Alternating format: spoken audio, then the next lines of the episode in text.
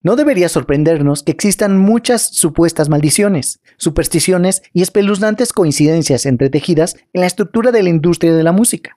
El estrellato es una amante extraña y voluble que existe entre el mundo corpóreo y la tierra de lo desconocido. Y aunque no quiero asustarte, algunas de las maldiciones en esta lista al parecer son de naturaleza demoníaca, pero la mayoría de ellas son solo coincidencias espeluznantes, que parecen terminar ocurriendo una y otra vez Aquí te dejo dos extrañas maldiciones en la industria de la música. Sonata para piano número 6. La sonata para piano número 6 fue compuesta en 1911 por Alexander Scriabin y según su biografía es una de las pocas piezas que Scriabin nunca tocó en público porque sentía que era una pesadilla turbia, inmunda y traviesa. A menudo comenzaba a temblar después de tocar algunas notas para otras personas. La pieza consta de un solo movimiento, que generalmente dura entre 11 y 12 minutos. El estado de ánimo de la pieza está marcado como Mysterious por el compositor, pero lo más sorprendente son los repentinos momentos de horror que interrumpen su atmósfera onírica, marcada explícitamente por una oleada de terror por Scriabin. Los pasajes finales son coloridos y debilitados, como un preludio elaborado de Debussy, pero al final se liberan fuerzas más oscuras. El acorde Electra de Richard Strauss aparece en la sonata, lo que le otorga una cualidad de pesadilla que el acorde místico de Scriabin no podría proporcionar solo. ¿A ti te parece espeluznante? Led Zeppelin. Poco después de formarse se corrió el rumor de que tres de los cuatro miembros, Page, Plant y Bonham, habían hecho un trato fáustico con el diablo por el estrellato y que desde entonces sus vidas estaban malditas. Robert Plant y su familia estuvieron involucrados en un accidente automovilístico grave, que dejó a Plant incapaz de caminar sin ayuda durante algún tiempo después. Más tarde, Plant sufrió la muerte repentina de su hijo Karak por un virus estomacal no identificado. Page casi desaparece por sus luchas con la adicción y Bonham falleció por algunos de los mismos tipos de problemas en 1980, terminando efectivamente con Led Zeppelin como grupo. Jones, que se dice que no entró en el pacto faustiano, quedó relativamente ileso ante el cese de las actividades del grupo. La Ouija de Bone Talks and Harmony. Bone Talks and Harmony es un grupo de rap estadounidense consiste en los raperos Busy Bone, Wish Bone, Lazy Bone, Crazy Bone y Flesh Bone. ¿Alguna vez te has preguntado por qué tantos artistas que rapearon con Bone Thugs fallecieron el mismo año en que se publicaron sus versos? Bone Thugs es el único grupo que ha trabajado con Tupac, Notorious Big, Eazy-E y Big Pun mientras todavía estaban vivos. Bueno, estos tipos definitivamente lo hicieron bien. Para resumir, antes de que Bone Thugs llegara a buen puerto, usaron una tabla Ouija para predecir su futuro y de alguna manera terminaron vendiendo sus almas para alcanzar la fama. Luego, por alguna razón, comenzaron a dar pistas sobre la venta de almas antes mencionada, y cualquier persona que rapió con ellos falleció. Tal vez tenga algo que ver con la encrucijada. John Lennon y el número 9. En lo que respecta al número 9, John Lennon estaba maldito. Nació el 9 de octubre de 1940 en Liverpool, y su banda fue descubierta fortuitamente el 9 de noviembre de 1961. Los Beatles tocaron en el show de Ed Sullivan el 9 de febrero de 1964. Lennon conoció a Yoko Ono el 9 de noviembre de 1966.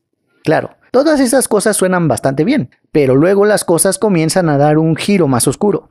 El grupo se convirtió en The Beatles en 1960 y Lennon se fue en 1969, nueve años después. En abril de 1969 cambió su nombre a John Ono Lennon hay nueve O's en los nombres combinados de John Ono Lennon y Yoko Ono Lennon.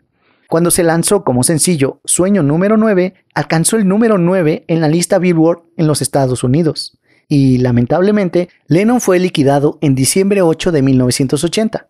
Pero en Liverpool, donde él nació, ya era 9 de diciembre. La armónica de cristal. Creada por Benjamin Franklin en 1761, la armónica de cristal tiene una calidad desorientadora y un sonido inquietante que se ha comparado con el de frotar un dedo mojado alrededor del borde de una copa de vino. En el siglo XVIII abundaban los rumores extraños de que el uso del instrumento causaba que los músicos y sus oyentes se volvieran locos. Un musicólogo alemán observó un ejemplo de los supuestos efectos de tocar la armónica de cristal. La armónica estimula excesivamente los nervios, sumerge al intérprete en una depresión persistente y, por lo tanto, en un estado de ánimo oscuro y melancólico, que es un método adecuado para la autoaniquilación lenta. Si sufres algún trastorno nervioso, no debes tocarla. Si aún no estás enfermo, no debes tocarla en exceso. Si te sientes melancólico, no deberías tocarla o toca solo piezas edificantes. Escúchala si te atreves. El encendedor blanco.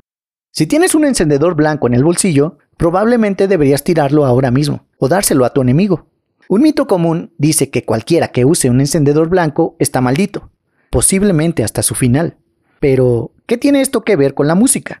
Bueno, una superstición popular de la cultura pop sostiene que un encendedor desechable Big blanco es de mala suerte. Si bien hay muchas razones por las cuales la gente cree esto, la razón más comúnmente ofrecida es que supuestamente varios miembros del Club de los 27, de los que ya te hablé en otro video, incluidos Kurt Cobain, Jimi Hendrix, Janis Joplin y Jim Morrison, todos supuestamente tenían este producto en sus bolsillos cuando murieron. Puede ser una luz, pero es mejor que comiences a comprar encendedores de otros colores. Robert Johnson. El icónico Robert Johnson es casi tan conocido por su maldición como por su música. La historia es que Johnson se reunió con el diablo en un cruce de caminos en las afueras de alguna ciudad desconocida del sur de Estados Unidos e intercambió su alma con el fin de convertirse en un intérprete mitológico del blues. Pero cuando se trata con el demonio, tienes que esperar algún tipo de engaño. En este caso, Johnson pasó a la historia de la música, pero no hasta mucho después de su fallecimiento a los 27 años. Específicamente, algunos piensan que la canción de Johnson, Encrucijada, está maldita, al igual que muchos artistas que la han tocado en sus álbumes. Tanto Leonard Skinner como The Allman Brothers tuvieron tragedias entre sus filas, y Eric Clapton, quien grabó la canción tanto con Cream como en su carrera en solitario, perdió a su hijo en un accidente. Jelly Roll Morton. Jelly Roll Morton nació en Nueva Orleans a principios de la década de 1880. De ascendencia criolla, Morton fue un músico superior, compositor y líder de su banda. Yuyu, la práctica mágica de África Occidental que los esclavos trajeron a Nueva Orleans, gradualmente se transformó en vudú durante el siglo XVIII. La madrina de Jelly, Eulalie Eco, una criolla de habla francesa, supuestamente sacrificó el alma de Jelly a Satanás como parte de un ritual de magia negra. Su carrera floreció en los años 20, pero un día descubrió un polvo misterioso rociado alrededor de su oficina y su carrera comenzó a tambalearse. Estaba tan convencido de que se debía a la maldición que buscó a una mujer vudú que le dijo que quemara toda su ropa.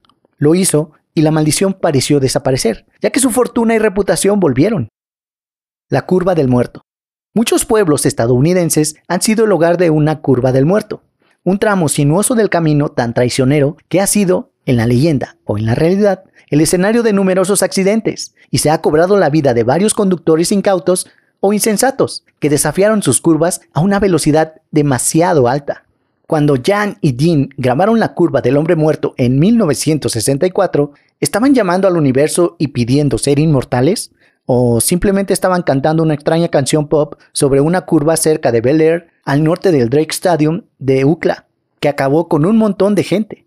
Cualquiera que sea la razón, casi fueron reclamados por la maldición de la curva del hombre muerto en 1966, cuando Jan sacó su Stingray de la carretera, casi terminando con su vida.